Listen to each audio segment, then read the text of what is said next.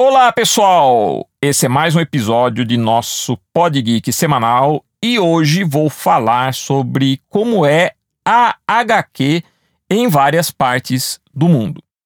Bem, vocês que me acompanham aqui no Pod Geek sabem que sou um apaixonado pela cultura geek em geral, mas minha maior paixão mesmo é história em quadrinhos, porque trabalhei um bom tempo escrevendo e desenhando quadrinhos. Por isso que muitas vezes acabo sempre voltando a esse assunto apaixonante aqui no Pod Geek.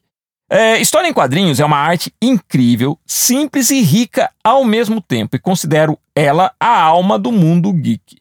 Muito conteúdo geek em forma de filmes, de cinema, série, games é, e muitos outros tem sempre a técnica narrativa da HQ como base.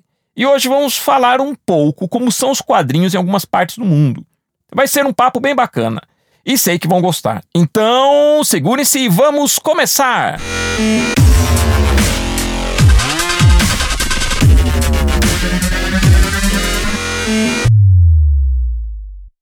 Bom, pessoal, vamos falar aqui sobre uh, uh, uh, os quadrinhos pelo mundo, mas a partir de sua etimologia, ou seja, pelo, pelo nome que caracteriza o quadrinho ou a história em quadrinhos em algumas regiões que eu escolhi, algumas áreas do mundo que eu escolhi, que, que tem uma produção significativa, uma contribuição muito grande para os quadrinhos a nível de a nível de estética, a nível de narrativa, tá joia? Claro, como estamos no Brasil, vamos começar falando de como é o quadrinho no Brasil, como que a gente chama quadrinho no Brasil. Bom, é o seguinte, durante muito tempo, pessoal, o, o, a história em quadrinhos no Brasil era conhecida como gibi. Gibi era o termo que caracterizava o quadrinho, tá? Hoje esse termo já não é muito mais usado porque muita coisa mudou, né? A mídia mudou, né? a maneira como se consome quadrinhos mudou. Mas durante o período do, do, do, auge do quadrinho impresso, o termo gibi era o termo que caracterizava a história em quadrinhos. É, o gibi, na verdade, ele recebia esse nome por causa de uma revista em quadrinhos que foi editada por uma editora chamada Rio Gráfica Editora, que é a atual editora Globo, que é da, da, do, Grupo Globo. Né? Essa revista em quadrinhos, chamada Gibi, ela foi lançada em 1939. Uh, uh, o símbolo do Gibi era um, um, um menininho, um, um, menininho, e que tinha esse nome de Gibi. O, o conteúdo do, do, do Gibi, na verdade, desses quadrinhos, eram vários, vários quadrinhos. Então você tinha principalmente quadrinhos americanos. Então circulava quadrinhos de, de, de personagens da aventura, como Fantasma, é, Mandrake, Flash Gordon, que eram personagens muito conhecidos na época. Também chegou a publicar alguns quadrinhos de super-heróis, é, Batman, é, e alguns personagens bem de características cômicas e humorísticas da época, tá? Mas é, é, ele, ele, ele fez tanto sucesso que passou a caracterizar, né, foi o termo que passou a ser usado para caracterizar a revista em quadrinhos a história em quadrinhos no, no, no Brasil. Então, durante muito tempo, gibi era a maneira que a gente se referia aos quadrinhos aqui no Brasil. E como que era a, a, essa produção? Bom, a produção de quadrinhos no Brasil, a distribuição do quadrinho, ele era feito através de bancas. Né? Então, os quadrinhos chegavam até o consumidor, até a gente, através dessas bancas. Havia muito, muito gibi. Gibi era um produto barato de se consumir. Ele era apresentado em revistas é, no começo em formato quase que americano, mas depois o que popularizou o gibi mesmo foi um formato pequeno chamado de formatinho. Ah, ah, o formatinho era, ele era impresso também numa folha de papel, que era um papel que parecia um papel, estilo papel de jornal, um papel bem rústico, e quando era colorido as cores eram chapadas. Cores chapadas a gente fala assim, eram cores que não tinham muitas variações de tons e nem muitos efeitos, porque o sistema de impressão na época ele era muito mais simples do que hoje. Mas mesmo assim, é, durante muitos anos, o quadrinho chegou até nós dessa maneira. Então, nós tivemos os quadrinhos da Marvel, da DC, da Disney, do Maurício de Souza e tantos outros. E era uma produção muito, muito vasta. Também tivemos produção de quadrinhos brasileiros, nacionais. Então a gente teve quadrinhos de terror, de aventura, enfim. Esse era o universo da HQ. Então o termo gibi tem esse nome por causa disso. E como eu falei para vocês, hoje ele é muito pouco usado. O mercado de quadrinhos hoje no Brasil está é, é comum em várias partes do mundo, passou por uma transformação muito grande. Hoje, a, geralmente, as impressões elas já são muito melhores do que eram naquela época. Então a gente tem quadrinhos com muito efeito, muito é, uma cor muito mais viva, papel de melhor qualidade e a apresentação também, capas mais trabalhadas, é, sistemas de impressão com lombada, tipo livro, enfim. E, e, a distribuição hoje se faz principalmente através de livrarias e comic shops. Então a venda em banca de quadrinhos caiu muito, já não podemos caracterizar hoje como sendo o ponto forte do, do quadrinho. Há também ah, os quadrinhos eletrônicos, webcomics, etc. Tá? Então, é assim que nós, é, é, é, que nós podemos definir a produção e o consumo do quadrinho no Brasil. Já nos Estados Unidos, o termo para quadrinhos lá é comics. Comics é a maneira como é conhecido o quadrinho nos Estados Unidos. Bom, a principal característica do quadrinho americano, é claro, é os super-heróis. Então, é, é podemos dizer que a maior parte da produção de quadrinhos americano é voltado para a temática super-herói, apesar de haver outras produções. Podemos dizer que as duas grandes editoras americanas são a Marvel e a DC, mas nós temos outras editoras que produzem outro tipo de material. Por exemplo, a série The Walking Dead, por exemplo, é baseado no, no, no, nos quadrinhos The Walking Dead, quadrinhos de terror, de zumbi, publicados pela Image Comics que também foi uma editora que começou publicando heróis, mas que foi diversificando. Nós temos outras editoras, Ark Horse e tantas outras, né? Uh, Dynamite. Então, você tem vários vários conteúdos e quadrinhos nos Estados Unidos sem ser o super-herói, mas o super-herói ainda é o que mais caracteriza a produção americana. O formato de quadrinho americano é o que a gente chama de formato americano. Eles têm um formato deles, que é um formato que quem, quem vai hoje comprar uma, um quadrinho da Marvel, que no Brasil é editado principalmente pela Panini, eles procuram respeitar esse formato americano. Diferente do formato que eu falei para vocês, que era o gibi, que era o formatinho. O, o formato americano hoje ele é, ele é publicado no Brasil como é publicado lá no, nos Estados Unidos. Tá? Então, comics significa justamente isso. Significa história em quadrinhos nos Estados Unidos. É apresentado nesse tipo de formato deles. Hoje nós temos é, produções de quadrinhos com muita tiragem, então tiragem mensal. Uh, claro que não. O quadrinho nos Estados Unidos também está sofrendo uma grande é, é, mudança, né, em virtude do mercado, da, da tecnologia, da internet, tudo, mas ainda permanece bem forte. Tem muita comic shop nos Estados Unidos e as grandes editoras eles têm o suporte também do, do, do, do de licenciamento e merchandising de personagens e de filmes que acabam até sustentando ainda o, o quadrinho por lá. Bom, vamos falar então agora do quadrinho no Japão. No Japão, o termo para quadrinho é mangá. Mangá é o termo que define o quadrinho nos Estados Unidos. E o termo anime é o termo que define é, o mesmo estilo, mas para animação.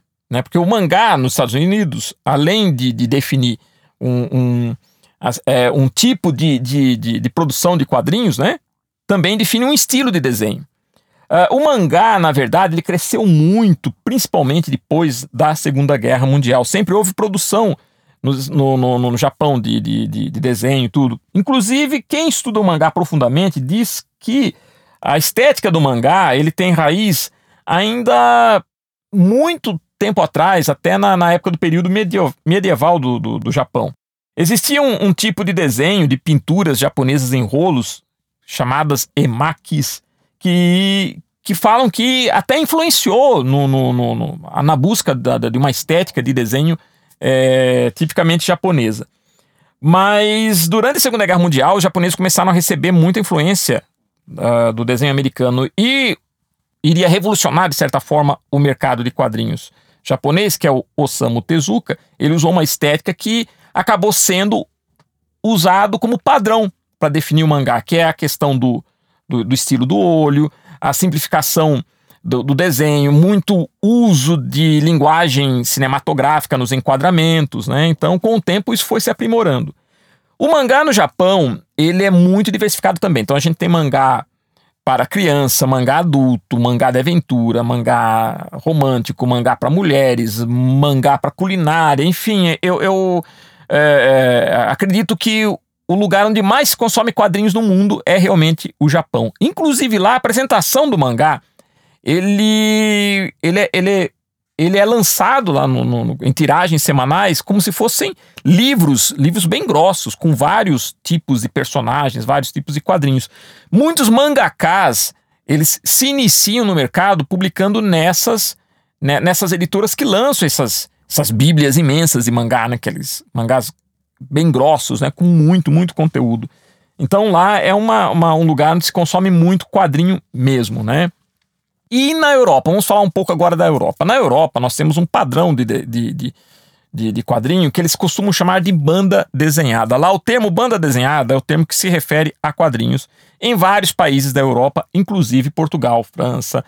Uh, podemos dizer que o quadrinho europeu teve uma influência muito grande com a escola belga, inaugurada por um artista chamado, chamado Georges Remy. Ele criou um personagem em 1929 chamado Tintin, que era um repórter que viajava pelo mundo com seu cãozinho Milu. Apesar de ter sido alvo de muitas críticas por apresentar uma visão de mundo até colonialista, em virtude, lógico, da época que ele foi feito tudo, é inegável a contribuição do Tintin a nível de estética, de desenho. É... Enfim, ele, ele realmente inaugurou uma, uma escola, uma tendência de produção de quadrinhos na Europa que seria seguido por outros, outros artistas. Inclusive, nós temos como exemplo o mais conhecido, né, que é o Asterix, o gaulês, aquele baixinho, né, de, bigode, que anda sempre com seu amigo Obelix, que é que foi feito por um desenhista, que é o Uderzo, que eu admiro muito, que para mim é, é um dos melhores artistas de quadrinhos no estilo assim mais cômico, né, mais cartoon. E, e, a, e a história era escrita pelo Goscinny. Então, histórias fantásticas, né? E eram apresentados nesse esquema de banda desenhada mesmo. O que, como que seria? Seriam álbuns quase literários. O quadrinho, ele, ele, ele, ele é, eu acho que na Europa ele é, ele é colocado até quase como um, como um livro. Então, ele tem uma, são edições, alguns, em alguns casos, bem luxuosas, capas duras, é, histórias mais, mais complexas, né? Assim, como se fosse livro mesmo, mesmo o Asterix ou mesmo o Tintim, quando você lê, você percebe que há uma, uma, uma preocupação de contar a história de uma maneira bem, bem literária mesmo. Né? Não são histórias curtas, são histórias complexas, mais elaboradas, independente de ser de humor, de ficção científica, de aventura. Né? Geralmente se apresenta dessa maneira. Né? Nós temos também na linha de humor, além do Asterix que eu citei, outros personagens, alguns que eu posso me lembrar aqui o Snowgood, que também é, é, foi, era criado pelo René Goscinny e desenhado por Jean Tabary. É, os Smurfs, que ficaram conhecidos como, com, eram Smurfs, mas o, o, ficaram conhecidos como Smurfs aqui no Brasil e nos Estados Unidos, mas o nome original era Strumpfs, de um cartunista francês chamado Peio. Luke Luke, que era o, o, o, o cowboy, enfim, né, Mortadelo e Felamon, que aqui no Brasil era conhecido como mortadela e salaminho, enfim, são vários. É, existe uma produção muito vasta. Né? Na área de, de, ficção científica, tem um que eu gostava muito, que é o Moebius, ou Jean Giraud, que era um francês, com estilo muito incrível. Né? Existe uma, uma banda desenhada que dizem que influenciou George Lucas na criação de Guerra nas Estrelas, que é Valerian. E inclusive foi feito o filme dessa, dessa banda desenhada. Né? Enfim, e, e se você procurar e for a fundo realmente na, na, no estudo do quadrinho europeu, vai descobrir coisas incríveis. Banda desenhada é uma estética que caracteriza muito o quadrinho na Europa, Inglaterra, França, Bélgica principalmente. Mas uh, além da, da, da, gente falou da banda desenhada, existe um país na, na europeu que tem uma que desenvolveu uma estrutura própria de quadrinhos a nível de distribuição, a nível de produção, que é justamente a Itália. Lá, o quadrinho é chamado de fumetti, que, que quer dizer fumaça, referente aos balões. E eu, eu acredito que o maior, uh, uh, uh, o maior nome do quadrinho italiano que desenvolveu um mercado, um formato próprio de quadrinhos é o Bonelli.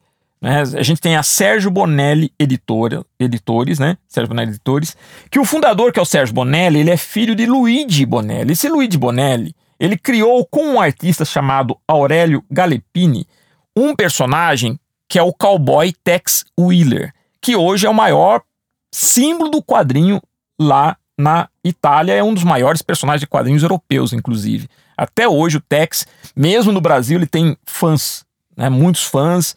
E, e a Sérgio Bonelli daria início a uma produção de quadrinhos assim imensa, com vários personagens.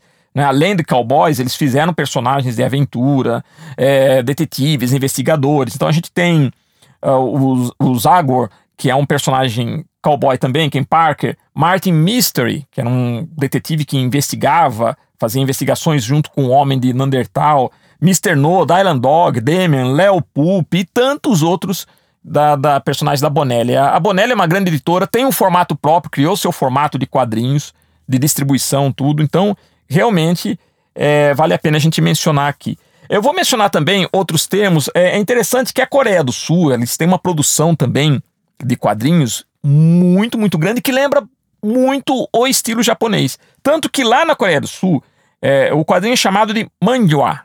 Manhwa com W. E na China é manhwa com U. Olha que interessante, né?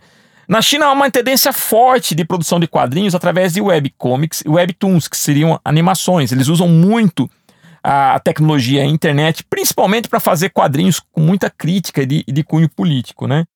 Falando aqui um pouco na América Latina, vamos falar aqui do nosso vizinho Argentina, né? Argentina também, a gente tem um, um, um assim, um mercado de quadrinhos considerável. Lá, a, a história em quadrinhos é chamada de historieta. E podemos citar como um grande é, é, é, cartunista argentino, que é o Quino, que criou a Mafalda, que é o maior personagem assim de quadrinhos, um dos maiores da América Latina, conhecido no, no, no mundo inteiro. O Quino até hoje ele, ele continua produzindo. É interessante que na Argentina houve um incentivo para a nacionalização do, do, do quadrinho, principalmente durante o período do peronismo. Foi a ditadura do, do João, Juan Domingo Perón, né, que foi de 46 até 55. Então ele procurou incentivar bastante a nacionalização lá. Então houve muito incentivo para a produção do quadrinho argentino. Mas o, o, o, podemos citar o Quino da Mafalda como o mais conhecido. Mas tem muita produção lá na Argentina. Enfim, pessoal, isso, esse foi um papo que eu procurei ter com vocês sobre, sobre quadrinhos que eu gosto muito. Então, sempre li muito quadrinhos, sempre procurei estar aberto a todo tipo de, de, de, de produção.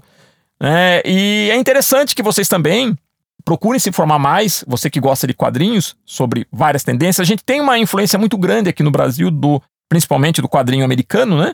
Que é o mais consumido, publicado, mas. Uh, e o mangá também, o mangá hoje entrou bastante no, no, no, no Brasil. No começo era difícil a gente ter publicação de mangá por causa do sistema de leitura do japonês, mas depois algumas editoras começaram a publicar mangá no sistema japonês mesmo, lendo de trás para frente. Isso criou-se um hábito e a gente passou a ter bastante mangá aqui no Brasil. Mas é isso, eu acho que a história em quadrinhos é um negócio fantástico, maravilhoso. Já tive a oportunidade de fazer um, um, um episódio aqui falando de como é o processo da produção de, de uma história em quadrinhos. Então a gente encerra hoje esse nosso Pod Geek sobre esse papo bacana de quadrinhos pelo mundo. Espero que vocês tenham gostado, tá? E não se esqueçam de, de me seguir pelas redes sociais. Vocês me encontram no Instagram, Magno Visuarte, no Facebook, Magno Artista, o nosso canal no YouTube, Desenhando com Magno Brasil, ou youtube.com/barra visuarte online. E fico aqui com aquela mensagem, tá bom, pessoal? Então, seja sempre um herói. Até a próxima!